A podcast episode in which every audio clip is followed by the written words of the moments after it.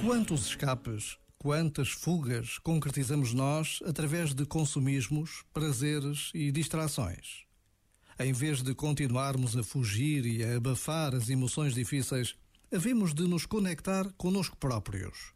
Havemos de dar espaço à dor, às lágrimas e aos gritos contidos e calados na nossa interioridade. Para isso, precisamos de criar lugares seguros, espaços de intimidade onde a vulnerabilidade apareça sem julgamento. Esse é um movimento vital a dar. É que daí, do contacto com a vulnerabilidade, brotam alguns dos maiores tesouros a que podemos aceder nesta vida. Já agora, vale a pena pensar nisto. Este momento está disponível em podcast no site e na app da RFM. RFM. Está uma ótima noite para ficares em casa uh, com o Bora RFM, aquele conforto que sabe mesmo bem. Se por acaso andas de um lado para o outro, boa viagem.